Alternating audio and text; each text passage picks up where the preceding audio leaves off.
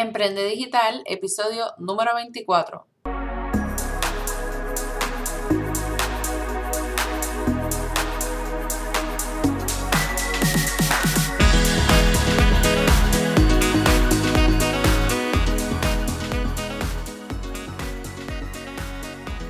Hola, te doy la bienvenida a tu podcast Emprende Digital con Francesca Vázquez y aprende desde donde sea, donde discutiremos temas de emprendimiento, marketing digital, infoproductos, herramientas y estrategias para redes sociales que te ayudarán a incrementar no tan solo tu productividad, sino también tus clientes y tus ingresos. Además, entrevistaré expertos y sobre todo, me comprometo contigo a empoderarte con tips para que utilices el Internet y las redes sociales correctamente. Yo soy Francesca Vázquez, estratega de mercadeo y coach de negocios digitales y estás escuchando tu podcast Emprende Digital. Iniciamos este episodio de Emprende Digital y antes de comenzar con la entrevista que te traigo hoy que está on fire. Mira, desde ahora te digo que deberías buscar lápiz y papel porque sinceramente vas a aprender muchísimo del tema legal con la licenciada Caribay Camacho, experta en negocios digitales y específicamente en la parte legal. Yo quiero hablarte primero de un producto que ella me, me hizo el acercamiento para regalar un 20% para mi audiencia. Y lo menciono, ustedes saben que yo no soy de estar promoviendo cosas, ni mucho menos productos de otras personas. Cuando hablo de producto es eh, lo que ella ofrece, que son un paquete mega completo de todo lo que tú necesitas de manera legal. Esto se los traigo y se los recomiendo como mismo, se los recomiendo eh, ahora a mis clientes, porque cuando yo comencé a emprender, sinceramente, a mí me hizo el acercamiento eh, una licenciada para un solo contrato de servicios por 600 dólares. Y obviamente yo no le pongo precio al trabajo de nadie, pero les hago la salvedad. Este paquete que Caribay, agradecida con ella, quiso ofrecerle a mi, a mi audiencia, yo, ¿verdad? Se los exhorto a ustedes a que aprovechen la oportunidad porque el precio es bastante moderado y te incluye un contrato de servicios, un contrato de proveedores, contrato de ventas en consignación, política de privacidad para tu website, política de cookies, políticas para cursos online para todas esas personas que creamos los cursos, acuerdo de confidencialidad para cuando te reúnes con ese prospecto, no vaya a utilizar esa información que tú ofreces, no te contrate y aproveche eh, la información que tú le brindes para ellos poder implantar o hacer cosas por su cuenta. Acuerdo de colaboración cuando haces colaboraciones o, ¿verdad? Valga la redundancia con otros emprendedores. Aviso legal Términos y condiciones que deben estar en tu website. Mensaje de derechos de autor para cuando creas infoproductos o documentos, por ejemplo, como ebooks, etc. Mensajes para tu presupuesto, para cuando tú envías esa propuesta de, de servicio. Mensajes para cuando creas cupones de descuento. Vas a poder pertenecer también a un grupo de Facebook en el cual Caribay hace una reunión, ¿verdad? Con las personas para contestar sus preguntas. Actualizaciones, y escúchame bien, de por vida. Con un solo pago que tú hagas, vas a tener todas las actualizaciones de por vidas, que verdad que Caribay vaya haciendo a todos los documentos en tiempo real y muchísimas otras cosas más. Así que me tomo el tiempo y como te digo, esto no es lo usual en mis episodios, pero lo hago eh, genuinamente para que ustedes puedan aprovechar esta oportunidad. Si ustedes no tienen un contrato de servicio, si ustedes no tienen más que todo su website optimizado con esta información que es tan importante tener, yo te exhorto a que simplemente escuches este episodio completamente y si te interesa, vea las notas del episodio para que puedas ir al enlace donde Caribay hace... Eh, la oferta de este paquete completo y vas a aprovechar un 20% con un descuento que ella quiso ofrecerle a mi audiencia de Emprende Digital. Así que espero que este episodio te encante porque sinceramente te puedo asegurar que es uno de los mejores que, que les he ofrecido a todos ustedes con la expectativa de que siempre puedan aprender desde donde sea y puedan utilizarlo para su negocio. Un abrazo y bueno, ahora sí, vamos a comenzar entonces con la entrevista. Yo les había comentado que venía con unas entrevistas y obviamente yo voy a buscar las mejores personas para que ustedes sigan aprendiendo desde donde sea. Esta vez eh, vamos a hablar un poquito de un tema que a veces es algo árido. Yo sé que lo que todo tiene que ver, ¿verdad? Con, con la parte legal, siempre a uno este, lo deja de lado y, yo soy la primera, así que traje con ustedes a Caribay Camacho, que nos va a estar hablando de la parte legal, de los cookies, de los eh, contratos de servicio, etcétera. Así que, Caribay, bienvenida. Gracias por haber aceptado esta invitación. Gracias a ti, Francesca, por invitarme. Yo súper feliz de estar acá hablando de lo que más me gusta, aunque yo sé que no es lo que le gusta a todo el mundo. Pero lo bueno es que ustedes van a estar aprendiendo, como decimos en Puerto Rico, en arroz y habichuela, las cosas importantes que nosotros tenemos que tener en cuenta en nuestro negocio para, ¿verdad? Para estar siempre en ley. Pero antes, yo quisiera que nos contaras un poquito de tu background, quién tú eres, eh, cuál es tu expertise, para que entonces te vayan conociendo un poquito. Bueno, eh, como ya dijiste, mi nombre es Caribay. Yo siempre suelo repetirlo porque a veces piensan, ah, bueno, es la marca comercial, es que el Caribe, que no, o sea, es mi nombre, ¿no?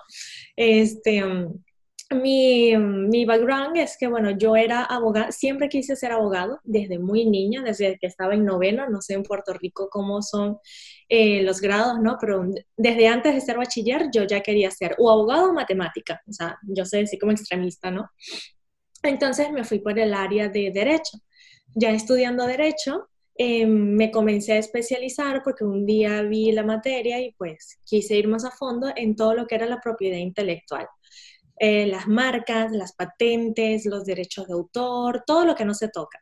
Y después, a medida que iba viendo eh, las marcas, iba viendo el marketing, iba aprendiendo más de publicidad me formé también como consultor digital y además en la parte de protección de datos. Entonces, básicamente es en todo lo que tiene que ver con negocios digitales.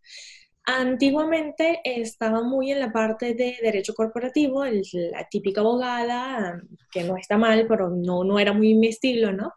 Em, la típica abogada de vestido negro, saltos muy altos, corre para aquí, corre para allá, ya quedándose calva de los nervios, hasta que, bueno, por múltiples razones tuve que poner un stop, un freno, y eh, después, mm, porque es, es muy cómico y siempre me gusta decirlo como para animar a esas personas de que, bueno, no, ya no puedes hacer la carrera igual, ¿qué tal? Bueno, resulta que eh, yo vivía en Venezuela, nací, crecí allá, me, la, el momento que decidí mudarme a Portugal, dije, bueno, yo voy a aprender de todo. O sea, y de todo era piñatas, fiestas, globos. Eh, Como nosotros, o sea, nosotros somos expertos en todo.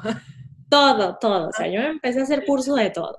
Después llegué aquí, entre una cosa y otra, me puse a hacer bikinis y claro, me empecé a estar en la comunidad online de otras artesanas, de otras costureras, y siempre salía aquella pregunta que, oye, pero ¿cómo yo protejo mi patrón? Que me lo copiaron en Facebook, que me lo copiaron en Instagram, y yo siempre iba respondiendo.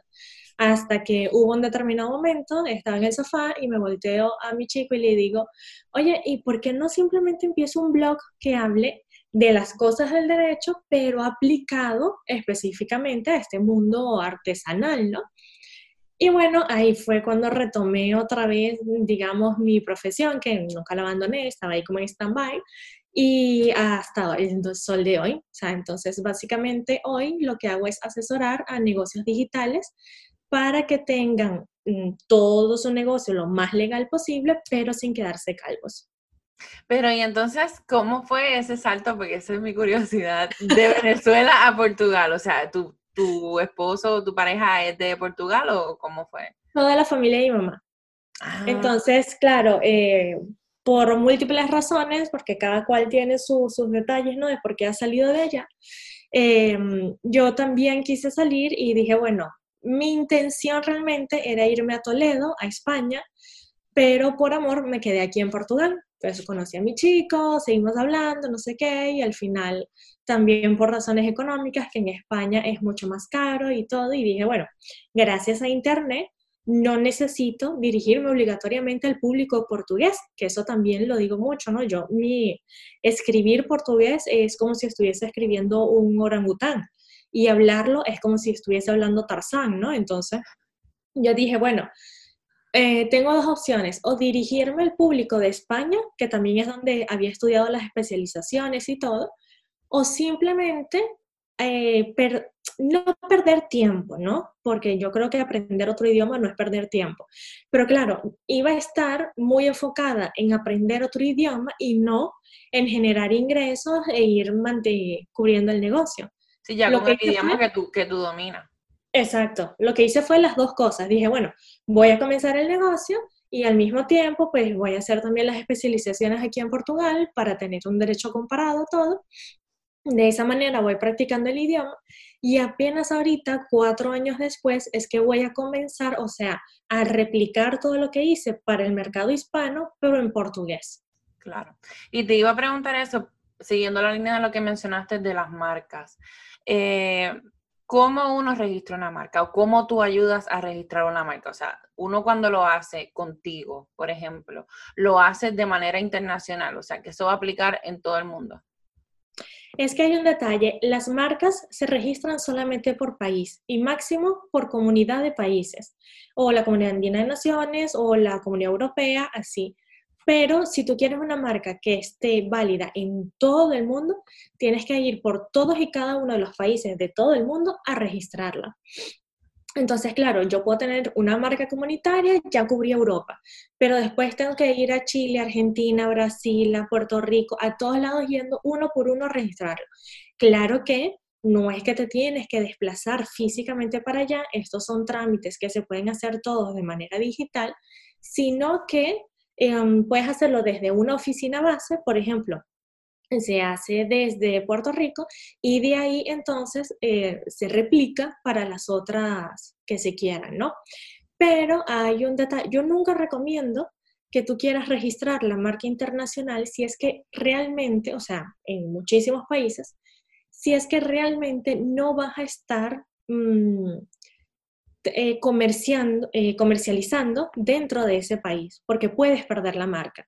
O sea, tú llegaste y dijiste, no, yo quiero el mercado español. Entonces, aun cuando te estés en Estados Unidos, en Puerto Rico, donde estés, yo me quiero dirigir al mercado español porque yo quiero ganar 100 euros, vamos a suponer, o porque, bueno, estudié allá, o porque me gusta, o porque inclusive pienso mudarme para allá en algunos meses o años y quiero ir como que abriendo el camino, lo que sea. Y entonces voy a registrar la marca ya. Bueno, perfecto, porque tú vas a estar siempre apuntando y haciendo el comercio en España.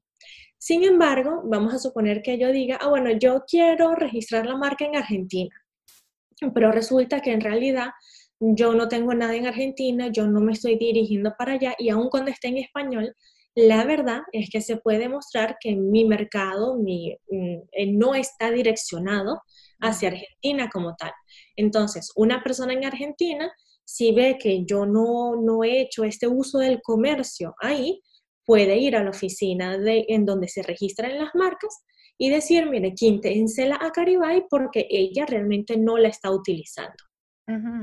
Y en algún momento tú, o sea, ¿verdad? No sé, pero en algún momento tú has eh, registrado alguna en Puerto Rico o todavía no? Sí, yo lo que hago es que tengo varias personas que estamos, digamos, asociadas, entonces los casos de ellos de España, Portugal, me lo mandan a mí.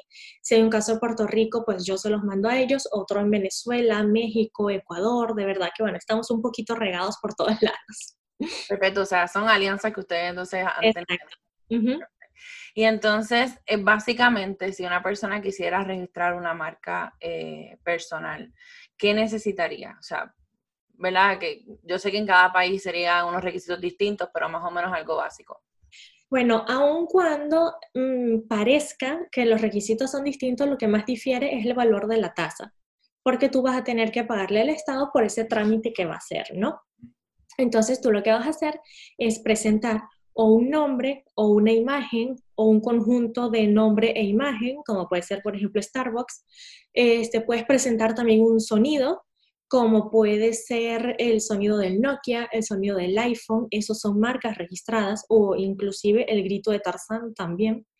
Puedes registrar un color, como es Ferrari, como es Tiffany, como es Black Decker, Caterpillar. Este, puedes registrar una forma, como las botellas de Evian, como el chocolate Toblerone. Em, puedes registrar marca de posición, es decir, que yo voy a ser la única que va a tener una estrella en el lado derecho del cuello de una camisa, no sé, me lo invento, ¿no? Entonces ya yo de esa manera bloqueo que el resto de las personas tenga una estrella en el cuello, en el lado derecho de todas las camisas. Entonces, primero tenemos eso, ¿no? Que ver cómo queremos o cómo necesitamos que nuestra marca se presente. Y yo siempre digo que hay que estar 300% seguro porque además de perder el pago que hiciste a los honorarios quien te lo esté haciendo o de las tasas, todo lo demás, es algo que mm, va a demorar 10 años. Es decir, desde el momento que tú lo registras vas a tener ese, ese periodo de vida de 10 años, ¿no? Entonces, que tú estés haciendo un gran esfuerzo y como que no hayas validado la idea ni nada, y después que haya algo ahí muerto, sin vida, por 10 años, como que no tiene mucho sentido, ¿no? Entonces muchas veces me dicen, no, bueno, yo tengo un logotipo, pero mm, todavía no me convence, entonces registra el nombre nada más. Si el nombre sí te convence, entonces este, vete por el nombre nada más, porque así ya vas bloqueando algo. Lo que sí es que independientemente si registres la marca o no, el dominio sí lo tienes que registrar y son cosas totalmente independientes. Y yo siempre digo que es la primera inversión que hay que hacer. Antes de contarle la idea, inclusive a tu mamá, tú tienes que ir y registrar ese dominio para que nadie te lo vaya a quitar. Porque eso ya sí es mucho más complicado. Porque claro, yo puedo tener la marca Elefante Azul en Argentina, tú tienes la marca Elefante Azul en Colombia, pero es que en Internet elefanteazul.com va a ser para una sola, independientemente de que en el mundo haya 10 marcas y todas representen lo mismo.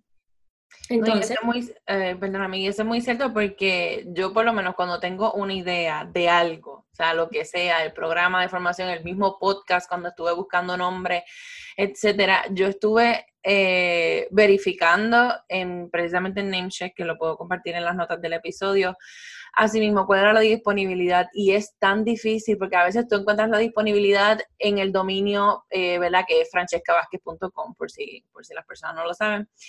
Eh, la disponibilidad en el dominio, pero entonces luego cuando iba a las redes sociales ya habían personas con mi nombre, o sea, de ahí fue que entonces yo dije, Dios mío, entonces, ¿qué hago? Porque yo quería hacerlo como marca personal. Por eso fue que en las redes, pues entonces tuve que añadirle la parte del coach, aparte que mi nombre a veces lo escriben malísimo, yo me imagino que te pasa igual con igual. el tuyo.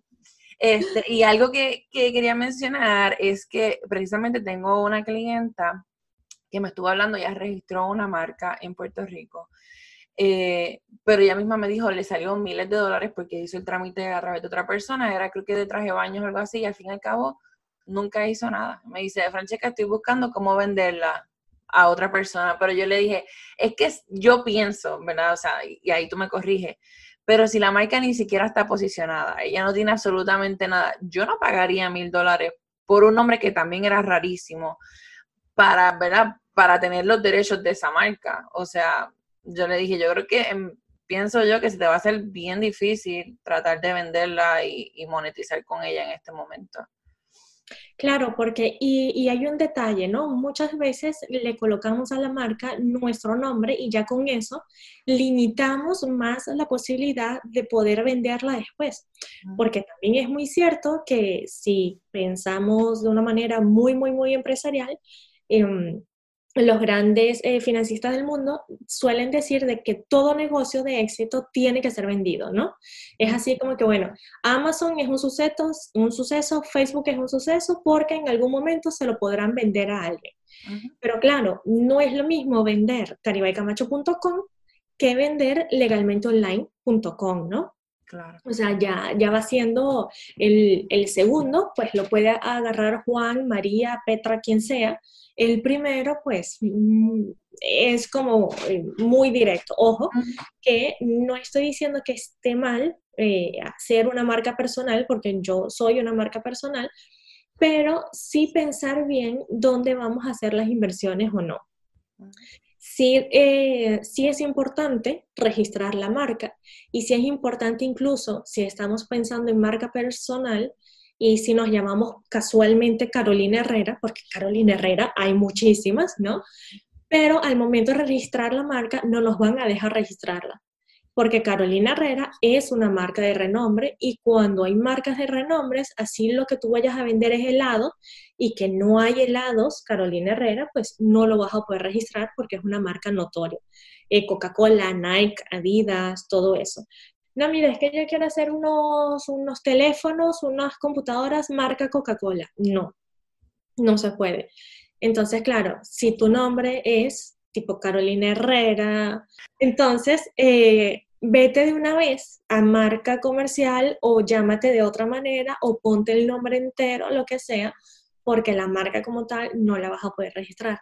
Pero, o combinarlo, o sea, también, ¿verdad? Porque me imagino que en tu caso este, sería igual, o sea, en mi caso, pues yo soy Francesca Vázquez, pero bueno, todo lo estoy haciendo a base de Emprende Digital, al igual que, por ejemplo, Vilma Núñez, que que también es una que tiene su marca personal, pero igual tiene sus productos y, ¿verdad? sus negocios como que con otro nombre, por eso mismo, con, la expectativa de en algún momento si se pudiera vender, pues venderlo. Exacto. Y que mm, muchas veces también me preguntan, bueno, pero la marca eh, personal la registro o no. Depende si tú estás comenzando y tal y no quieres pues arriesgar el, presupuesto, mm, déjalo en stand-by por unos momentos. No quiere decir que no tengas otras maneras de reclamarle a otra persona si está utilizando tus contenidos, si está utilizando tu marca, todo lo demás. Porque independientemente de marca registrada o no, siempre vas a tener cosas como la competencia desleal. O sea, si tú vienes y dices, bueno, no, es que yo ahorita voy a registrar una marca que se llama Caribe Camacho y que va a hablar de leyes y tal, por mucho que yo no tenga la marca registrada en Puerto Rico, yo le puedo decir a Google, mira, es que esta persona se está aprovechando em, de lo que yo he hecho, de todo, y no, no está bien. O sea, entonces por, ya por una cuestión de leyes de publicidad, de competencia, entonces eh, vas a poder también bloquear el, el la mala intención de esa otra persona. Y bueno, y pasando un poquito al tema de los contratos, porque es que yo sé, incluso, o sea, me confieso, cuando yo comencé, yo no tenía absolutamente nada de contratos, o sea, nada. Eh, y puedo decir que los cantazos de la vida me hicieron aprender a tener algo eh, incluso en la parte inicial de confidencialidad y todo esto, porque yo soy una que a mí me encanta hablar y, soy muy creativa y me gusta, ¿sabes?, pensar y compartir las ideas y me he dado cuenta que el problema de compartir las ideas está en esa primera sesión es una navaja de doble filo porque a veces ni siquiera te contratan, ya tú le diste todo a ese cliente. Así que ¿Por qué es tan importante tener contratos, ya sean de servicios o de confidencialidad, etcétera? Todo. Yo creo que más que pensar en contrato, yo siempre hablo de texto y ya, ¿no? Porque siempre imaginamos que un contrato son 10 hojas que yo tengo que firmar hoja por hoja y que tiene unas cláusulas que no las entiende ni Cristo y que es súper pesado y que se lo tengo que dar a un abogado para que me lo traduzca. Y sí, la mayoría de los contratos, bueno, eh, los contratos como comúnmente se entienden son así. Pero la verdad es que cuando tú compras un champú, tienes un contrato. ¿Por qué? Porque tú estás dando un dinero a esa marca y esa marca en su etiqueta te está diciendo te va a quedar el pelo, pero brillante y precioso, siempre que sigas estas condiciones. Ah, bueno, y las condiciones son que primero me lo pongo, entonces después le pongo agua, tal, porque si yo me lo pongo sin ponerle eh, agua, evidentemente el champú no me va a servir de absolutamente nada en el pelo seco, ¿no? Pues lo mismo. Eso ya es un contrato. Entonces, a mí me gusta más hablar de textos, es por eso, porque puedes hacerlo en un formulario, puedes intercambiar un correo electrónico, puedes mandar un papelito en la caja que diga, mira, que estos pendientes, estos arcillos, no sé cómo se irá en, Puerto Rico, los earrings, eh, que están dentro de esta caja. ¿Ah? Pantallas pantallas. bueno, en Venezuela le decimos arcillos, en España le dicen pendientes, así que, en fin, a lo que se ponen en las orejas. Eh, que diga, mira, esta es la forma como debe ser cuidado. ¿Por qué? Porque resulta que yo me voy al mar con ellos, me fui a la playa, me metí, se pusieron negros, les salió la pega, bueno, un sinfín de cosas y se dañaron. Ah, entonces son de pésima calidad. No, no es que sean de pésima calidad, es que tú no los cuidaste como debías. Pero no los cuidaste como debías porque yo no te lo dije. Entonces aquí yo siempre meto a un gato en un microondas. Y esta es una historia de verdad, ¿no? Y como esta hay muchísimas. Hay muchas empresas que han tenido que pagar indemnizaciones sumamente altas porque les ha pasado cosas como que un cliente que estaba bañando, una clienta que estaba bañando un gato, lo metió en el microondas pues para que el gato se secara más rápido. Evidentemente, lo que menos pasó fue que el gato se secara. Y ella denunció a la empresa porque en ningún momento se le dijo que el gato eh, no podía estar dentro del microondas, ¿no? De la misma manera, McDonald's eh, ha pagado muchas indemnizaciones porque el café estaba caliente y no hay ningún aviso que decía café caliente y cosas así.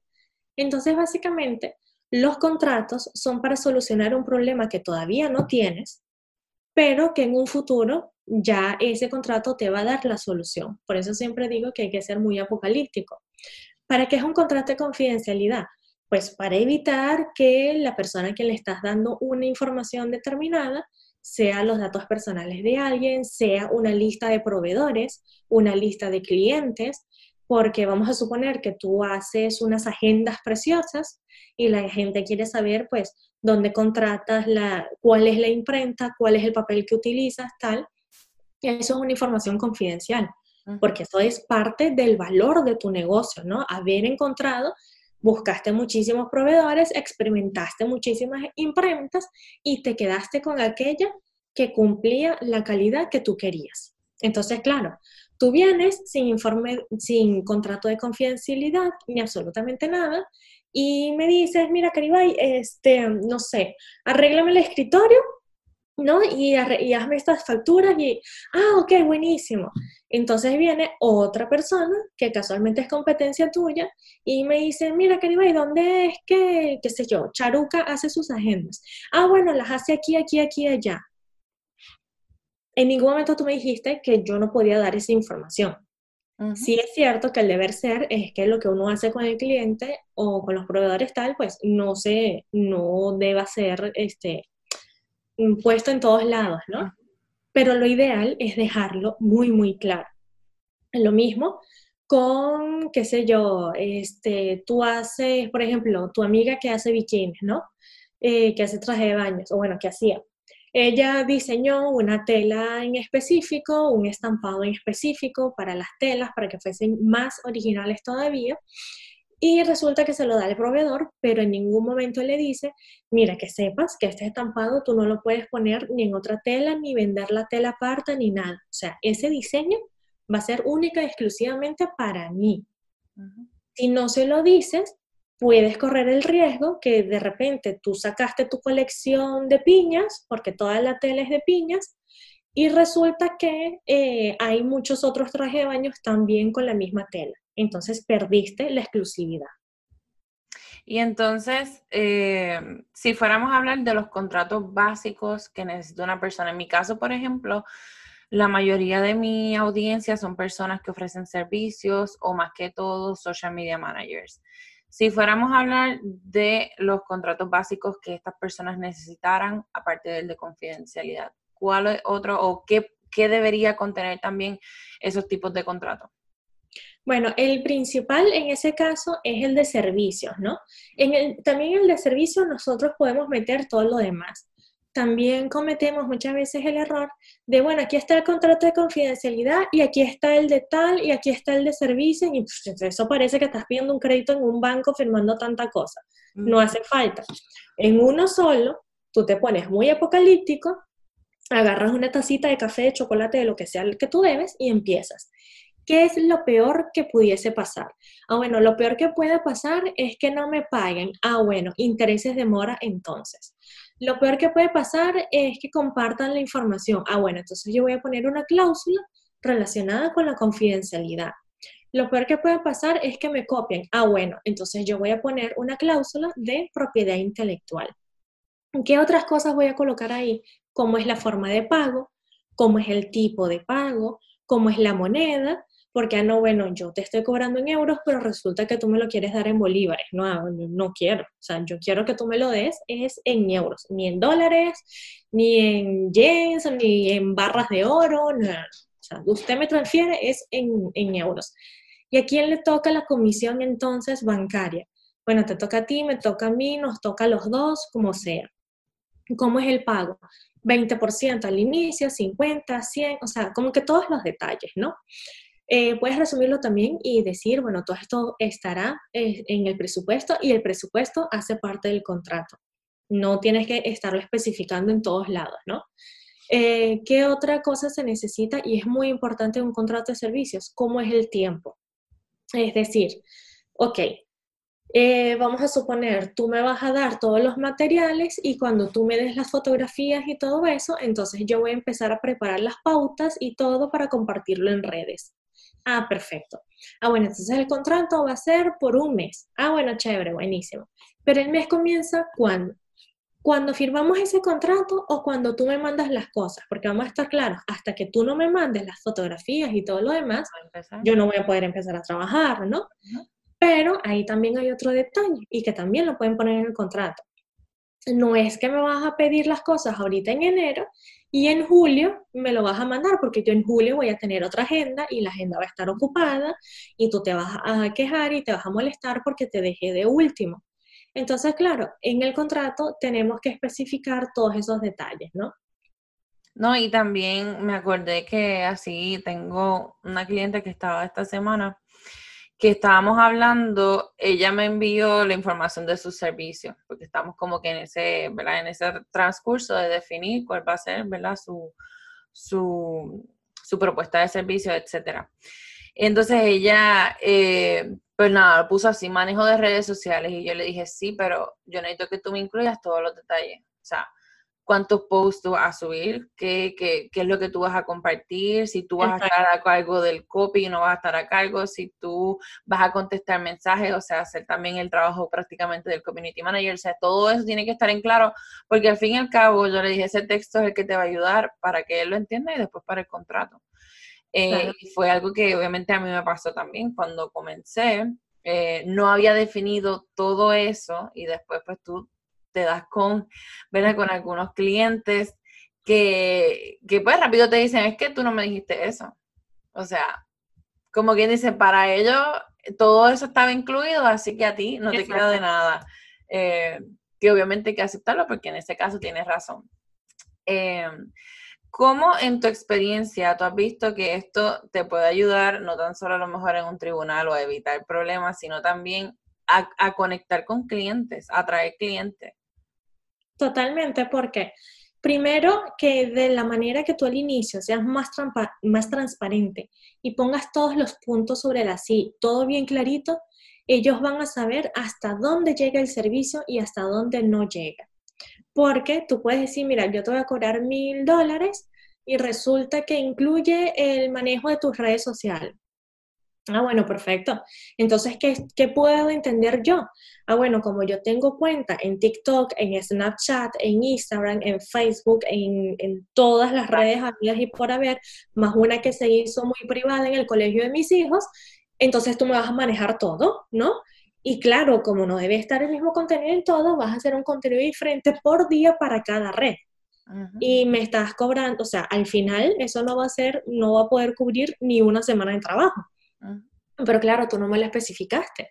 Entonces, al final del día vas a perder tiempo, vas a perder dinero, va a haber un cliente molesto y va a haber un cliente que le va a decir a todo el mundo, él me estafó, ella me mintió porque me dijo que se iba a encargar de las redes y realmente no se encargó de las redes, ¿no? Este, lo que me hizo fue nada más unos dibujitos ahí para que yo los subiera, porque de paso los comentarios van a ser todos así, ¿no? Entonces, claro, vamos a tener una mala reputación.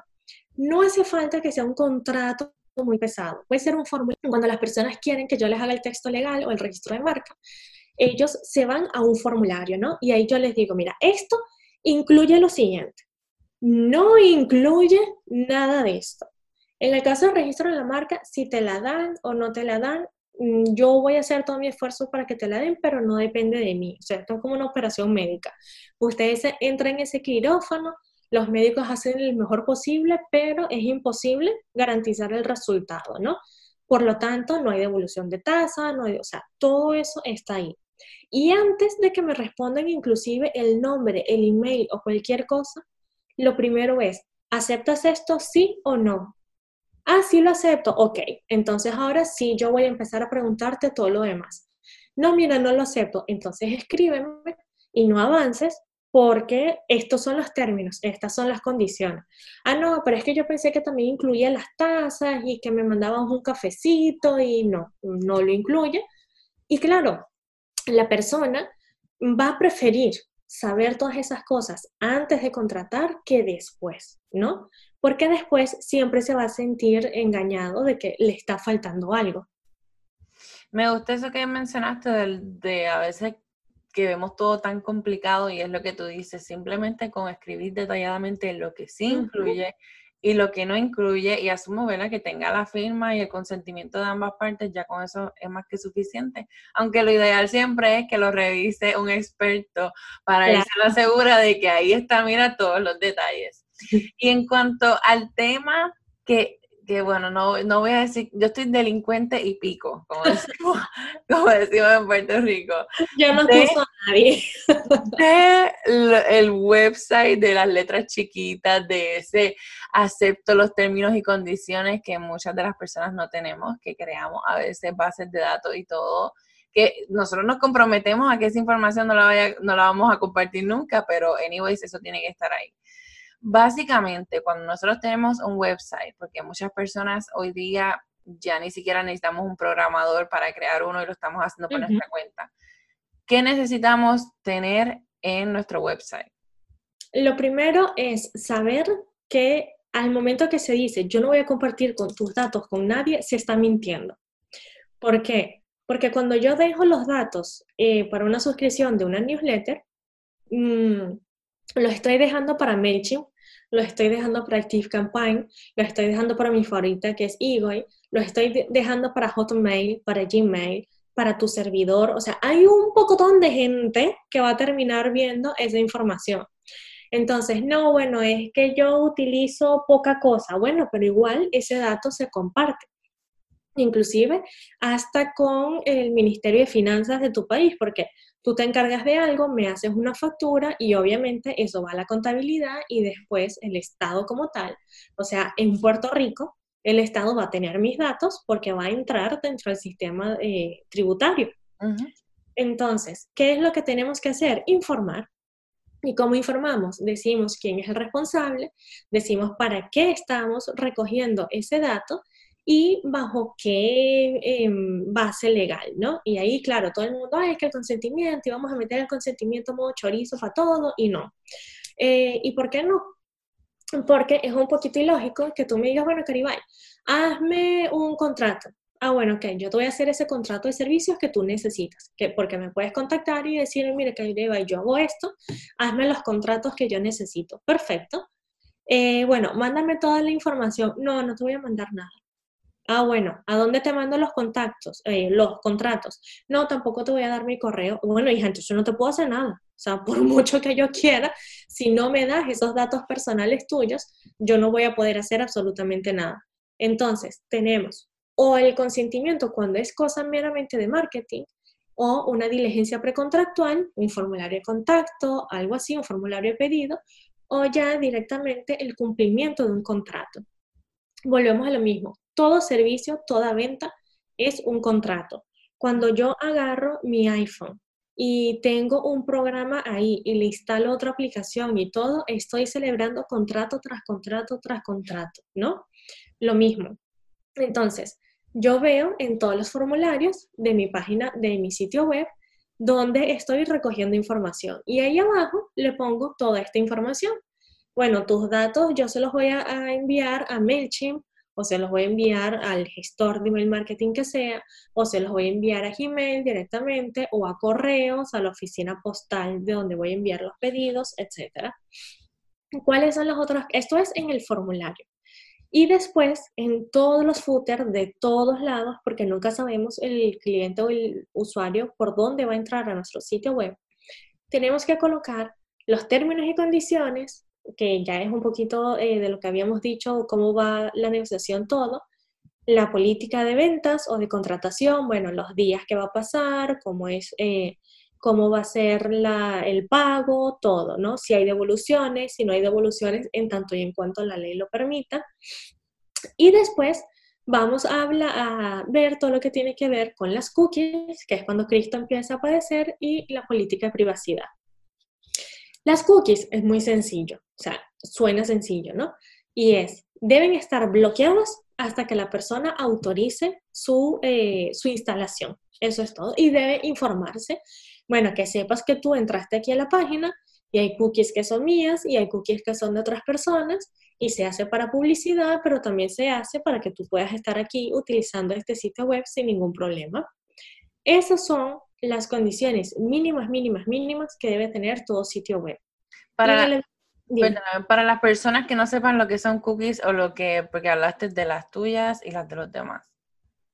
Las cookies es un pequeño, una vieja chismosa que podemos instalar no en la computadora de la persona que ve nuestro sitio web, sino en el navegador nada más. Es decir, solamente en Safari, solamente en Chrome, solamente en Internet Explorer para los valientes que lo sigan utilizando o solamente en Firefox.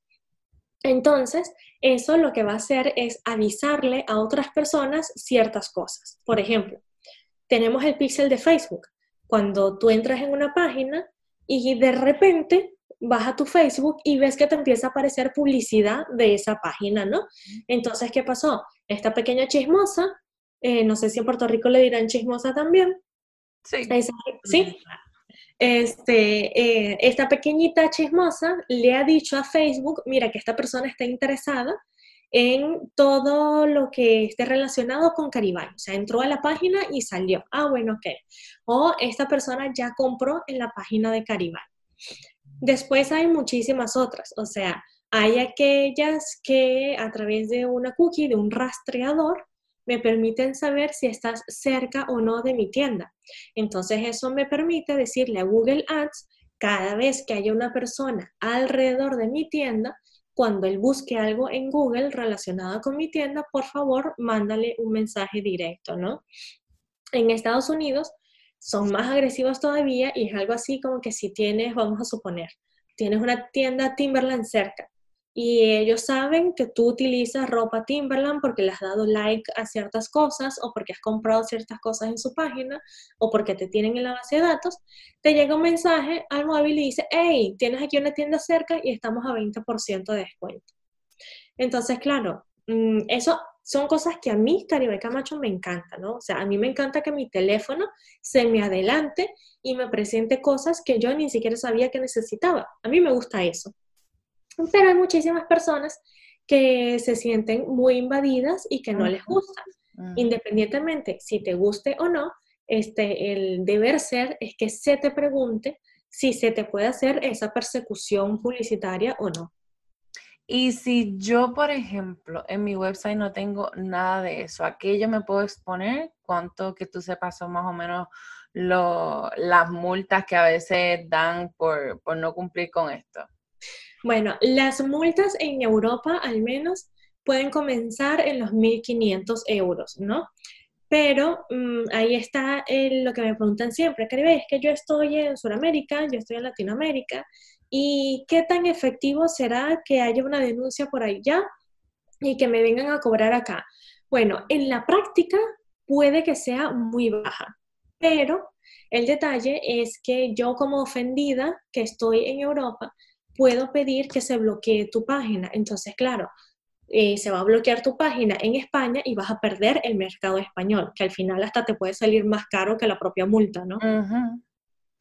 Eh, y entonces, bueno, no, no sé, no sé si podamos incluirlo, si ya tú lo tengas más o menos de lo mismo que hemos hablado, eh, como que los puntos importantes, si tiene algún ebook o, o algo que pudiéramos compartir entonces con la audiencia para que sepan y vayan haciendo como quien dice un checkmark de lo que tienen y lo que no, obviamente para que te contacten y se pongan al día, porque yo les confieso que seré la primera después de esto en sacar, una cita, porque de verdad que, o sea, yo, ¿verdad? Yo, yo, mi expectativa es ahora arreglar mi website y ponerlo toda esa parte legal, eh, tú sabes, súper chévere para evitar todo ese tipo de problemas, porque como estaba hablando con, con Lisandra, Ella me dijo, el problema es que puede haber una persona que, ellos no es que se vayan a poner a estar verificando Exacto. de website por website, pero puede venir una persona que se sienta a sí mismo invadida, que vea que tú no tienes nada, o sea, que, que sepa del tema y entonces te busque un problema por esa persona. O inclusive un competidor mm, de muy mala alma, ¿no? Eh, porque también nuestra competencia puede decir, ah, voy a acusar porque claro, mientras esté con eso, pues no sé, estas técnicas que hay sin sentido, ¿no? también se nos olvida que nuestra competencia también nos puede denunciar. Entonces, eh, lo que he hecho es un kit muy especial en donde tienen todo esto, o sea, tienen todos los documentos que todo negocio eh, digital necesita. Además que están adaptados ya sea para las personas que están en Europa o que están fuera de Europa, ¿no? O sea, no es nada más para si vives acá, eh, no es para todos. Y además, cada documento tiene un espacio en donde tú puedes poner todas las preguntas que tengas y yo te diré, bueno, adáptalo de esta manera o adáptalo de otro, ¿no?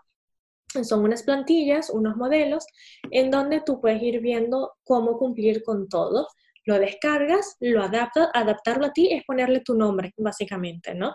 Después tienes muchos tutoriales, tienes cómo hacer esta gestión de las cookies, de estos rastreadores, cómo instalarlo, eh, tutoriales de cómo colocar todas estas cosas en tu página web. O sea, es como que un lugar para un do it yourself legal, para que tengas ahí todo a la mano. Y bueno, por tu haberme invitado a tu podcast, yo he hecho un cupón especial del 20% para cualquier persona que nos esté escuchando. Lo único que tendrán que hacer es escribir el cupón Francesca en caribaycamacho.com barra 38 y más nada. Ellos van a decir, ay Dios mío, ¿y cómo se escribe Francesca? Porque ahora empieza el dilema. ¿Cómo se escribe así que usted no se preocupe que las notas de este episodio yo les voy a poner el enlace directo para que vayan a a ver todo lo que contiene el kit de, de Caribay y obviamente sepan cómo escribir mi nombre para que les salga el cupón del 20%. cupón no da, eso no Exacto. No, no, no, no, no. es cierto lo que ellas dijeron, no, no, pues no se preocupe que yo le voy a poner el nombre para que usted lo copie como es. Caribay, ¿algo más que quisiera añadir para todas esas personas que estamos delincuentes y andamos por la vida eh, ofreciendo servicio o producto a través de las redes? Bueno, lo más importante, y esto ya relacionado con la copia, que no tengan miedo a que los copien. Eh, siempre va a haber alguien que los copie, si es verdad que hay muchas maneras, no de evitarlo, sino después mm, como que recuperar eso, ese daño que se ha hecho, ¿no? Pero sinceramente, yo siempre prefiero decir que es mejor invertir el tiempo en darle más valor a lo que tenemos y a las personas que nos siguen y a nuestros clientes que estar buscando copiones. Porque cuando tú estás cinco pasos al frente, ellos apenas se están confiando de tu posición de salida. y, y, algo que recuerdo, porque para ese tiempo te seguía, era que alguien te había copiado, creo que fue algo del logo Sí, yo, yo recuerdo eso, este, y tú mencionaste de reportarlos o algo, ya, ya concluyendo, pero ¿cómo tú reportas así a alguien que te está plagiando tu marca? Bueno, cada, hoy en día, cada una de las redes sociales o de las plataformas, es decir, en Google, en YouTube, en Facebook, en Instagram, en todas, tienes un formulario en donde tú dices, mira, esta persona me está copiando mi marca o me está copiando mi contenido o lo que sea, y tú pones una prueba de que eh, es eso, eh, pues tu página web, pones algún registro que tengas, cualquier cosa, ¿no? Lo más seguro es que una respuesta automatizada te diga, no, no, no, usted está equivocada, aquí no hay copia de nada. Pero al tercer correo que tú les mandas, ellos realmente lo revisan y ahí sí lo dan de baja si realmente es una copia.